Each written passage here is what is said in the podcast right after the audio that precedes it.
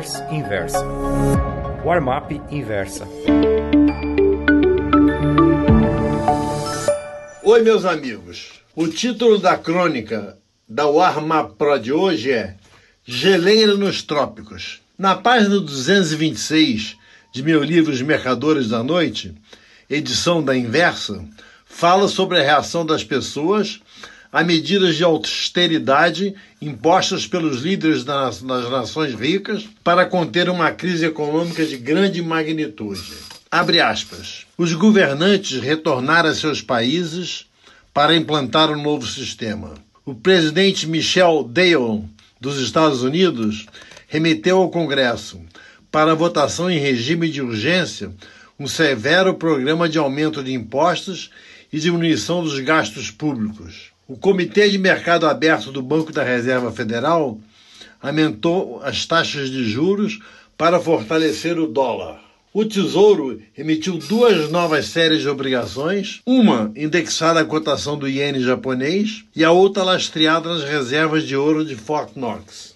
Em Estrasburgo, o Parlamento Europeu recebeu poderes dos países membros da Comunidade Europeia para adotar medidas amargas cortou benefícios sociais. Sublinhado, aumentou a idade para a aposentadoria dos cidadãos.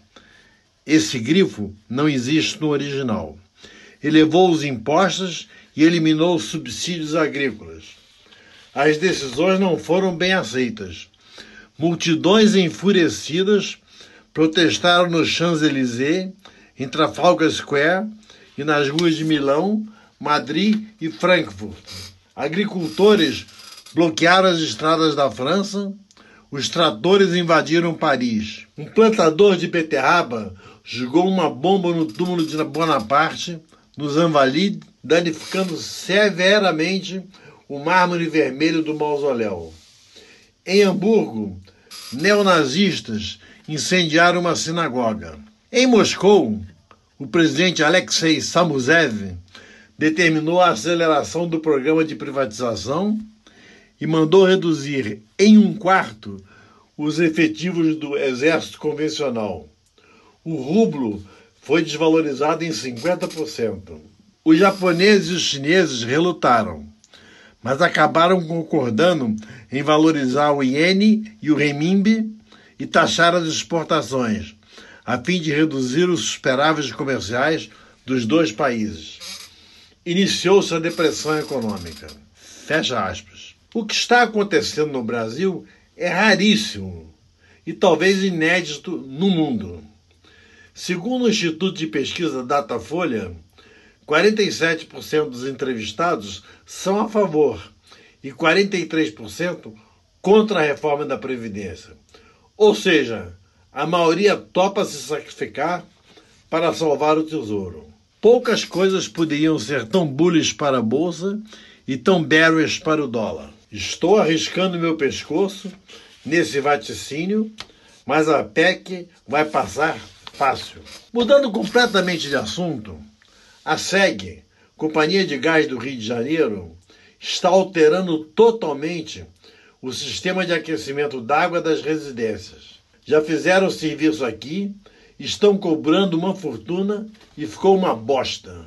O usuário está debaixo do chuveiro, a água fervendo, de repente se transforma numa ducha gelada.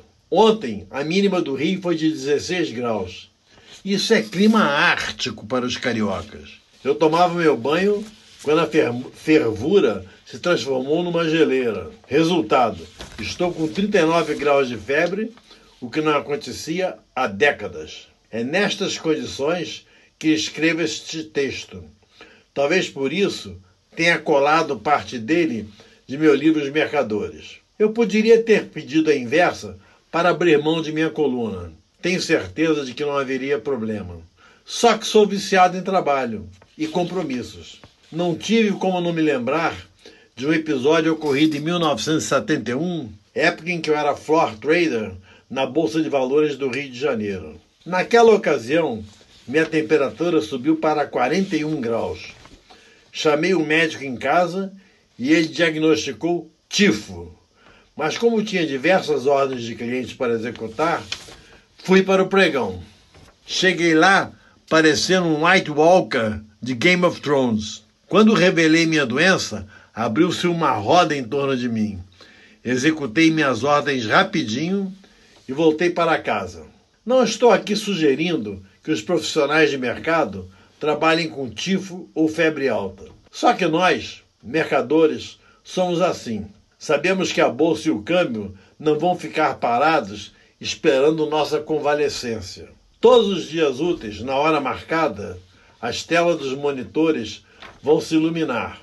Ah, teve uma ocasião que operei por telefone do CTI de um hospital com o abdômen recém-costurado, resultado de uma peritonite.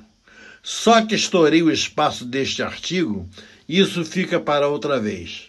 Muito obrigado. Gostou dessa newsletter? Então me escreva contando sua opinião no warmap@inversapub.com. Um abraço, Ivan Santana.